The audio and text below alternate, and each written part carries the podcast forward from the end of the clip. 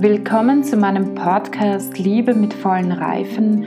Heute geht es weiter mit dem ersten Teil und aus dem ersten Teil, dem ersten Kapitel und aus dem ersten Kapitel mit dem vierten Abschnitt die Bedeutung der ursprünglichen Nacktheit mit Scham eine Grenzerfahrung.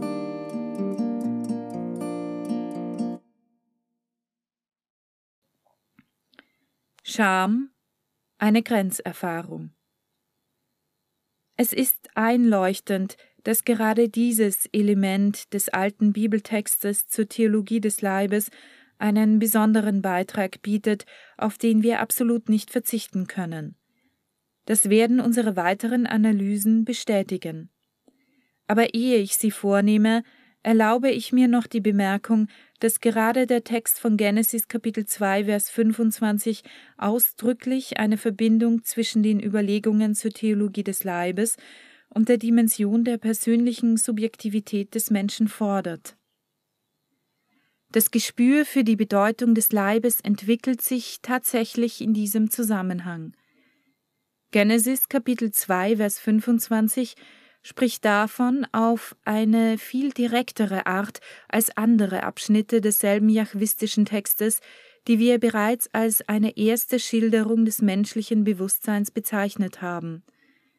Der Satz, nachdem die ersten menschlichen Wesen, Mann und Frau, nackt waren, sich jedoch nicht voreinander schämten, beschreibt zweifellos ihren Bewusstseinszustand, ja ihr gegenseitiges Erleben des Körpers, das heißt seitens des Mannes das Erleben der Weiblichkeit, die sich in der Nacktheit des Körpers enthüllt, und umgekehrt von Seiten der Frau das analoge Erleben der Männlichkeit.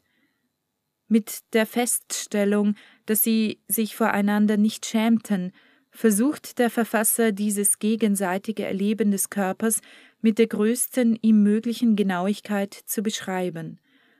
Man kann sagen, dass diese Art von Genauigkeit eine Grunderfahrung des Menschen im alltäglichen, vorwissenschaftlichen Sinn widerspiegelt, aber sie entspricht auch den Forderungen der Anthropologie und besonders der modernen philosophischen Anthropologie, die erneut auf sogenannte Grunderfahrungen wie die Erfahrung des Schamgefühls zurückgreift. Wenn wir hier auf die größte Genauigkeit der Schilderung anspielen, die dem Verfasser des jachwistischen Textes möglich war, sehen wir uns veranlasst, die Erfahrungsstufen des tatsächlichen, mit der Erbsünde belasteten Menschen zu betrachten, die jedoch methodisch eben vom Zustand der ursprünglichen Unschuld ausgehen. Wir haben bereits früher festgestellt, dass Christus mit seiner Bezugnahme auf den Anfang, den wir hier unseren wiederholten Textanalysen zugrunde gelegt haben, indirekt die Regel der Kontinuität und der Verbindung zwischen jenen beiden Zuständen betont, womit er uns gestattet, vor die Schwelle der tatsächlichen Sündhaftigkeit des Menschen bis zu seiner ursprünglichen Unschuld vorzustoßen. Genesis Kapitel 2, Vers 25 fordert geradezu eine Überschreitung jener Schwelle. Es ist leicht erkennbar, dass sich dieser Vers mit seiner Sinngebung der ursprünglichen Nacktheit in den Gesamtzusammenhang der jachwistischen Erzählung einfügt. Schreibt doch einige Verse später derselbe Verfasser, da gingen beiden die Augen auf, und sie erkannten, dass sie nackt waren. Sie hefteten Feigenblätter zusammen und machten sich einen Schurz. Genesis Kapitel 3, Vers 7. Das Wort da weist auf eine neue Situation hin, die auf den Bruch des ersten Bundes folgte. Es ist eine Situation, die sich daraus ergibt, dass die Prüfung vor dem Baum der Erkenntnis von Gut und Böse nicht bestanden wurde.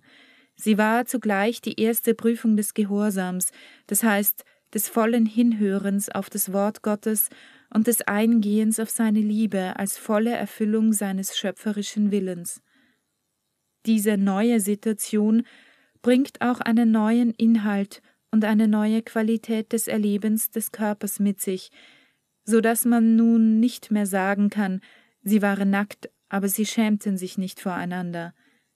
Die Scham ist also hier nicht nur eine Erfahrung des ursprünglichen Zustandes, sondern eine Grenzerfahrung. Der Unterschied der Formulierungen in Genesis Kapitel 2, Vers 25 und Kapitel 3, Vers 7 ist daher bedeutsam. Im ersten Fall waren sie nackt, schämten sich aber nicht voreinander. Im zweiten Fall erkannten sie, dass sie nackt waren. Soll damit etwa gesagt werden, sie hätten zunächst nicht erkannt, dass sie nackt waren? Dass sie beiderseits die Nacktheit ihrer Körper nicht kannten und nicht sahen? Die bedeutsame Veränderung, die hier vom biblischen Text in Bezug auf das Schamgefühl, von der die Genesis noch an anderer Stelle, besonders Kapitel 3, Verse 10 bis 12 spricht, bezeugt wird, erfolgt auf einer Ebene, die tiefer liegt als die des bloßen Sehens. Der Vergleich zwischen Genesis Kapitel 2, Vers 25 und Genesis Kapitel 3 zwingt zu dem Schluss, dass es hier nicht um den Übergang vom Nichterkennen zum Erkennen geht, sondern um einen totalen Bedeutungswandel der ursprünglichen Nacktheit der Frau gegenüber dem Mann und des Mannes gegenüber der Frau.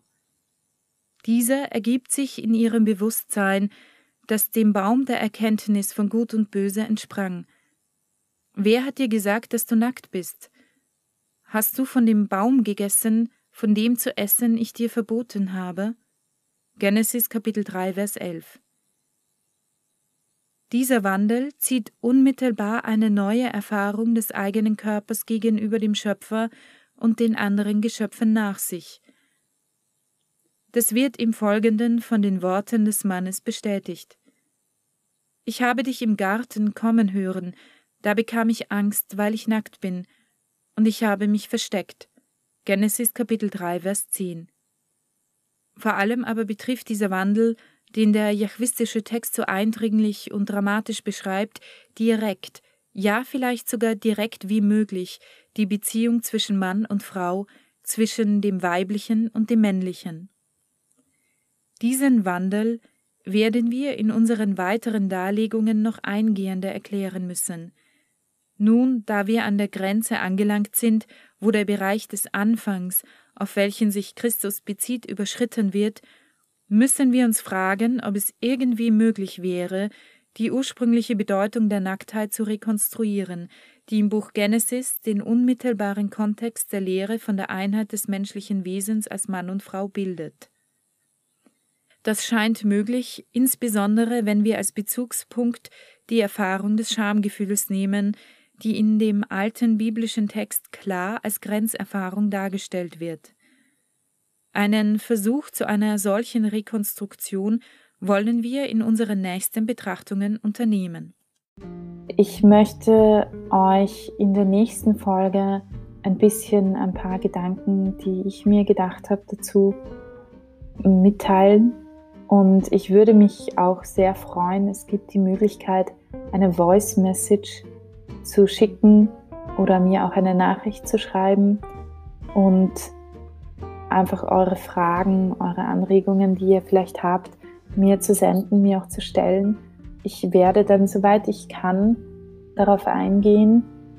Ich bitte euch einfach, ähm, ja, ich würde mich sehr, sehr freuen, wenn ihr euch melden würdet und wenn ihr Fragen habt, diese auch zu stellen, auch gerne Anregungen ähm, oder Dinge, die ihr nicht versteht das könnt ihr mir alles sehr, sehr gerne ähm, stellen und ich würde mich irrsinnig freuen, wenn ihr dieses Angebot annimmt.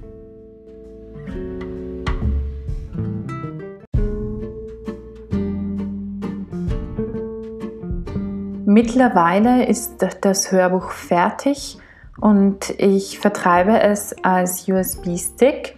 Wer Interesse hat, alle Katechesen auf einmal zu bekommen und nicht fünf Jahre warten zu wollen, bis ihr alle Katechesen gehört habt, kann mir gerne eine E-Mail schreiben. Ihr findet meine E-Mail-Adresse im Anhang. Der USB-Stick hat ca. 3 GB und äh, das ganze Hörbuch hat ca. 3 GB und das sind ca. 25 Hörstunden, vielleicht ein bisschen mehr. Das heißt, es war ziemlich viel Arbeit und deswegen kostet dieser USB-Stick und ihr bekommt natürlich auch ein kleines Booklet dazu, in dem ihr die ganzen aufgezeigt, bekommt, was ihr hört, äh, in welcher Katechese und ein paar zusätzliche Informationen. Und deshalb kommt auch der Hörstick, Hör-USB-Stick derzeit auf 60 Euro. Und wenn ihr an einem Stick interessiert seid, bitte schreibt mir eine Mail. Ich gebe euch die Kontaktdaten in, unten in den Show Notes und äh, dann schicke ich euch eine Rechnung und dann schicke ich euch auch den USB-Stick. Und ich wünsche euch ganz viel Freude mit dem Hörbuch.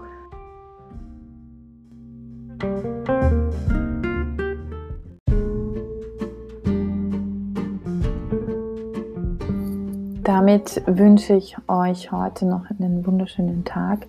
Genießt ihn so sehr ihr ihn genießen könnt.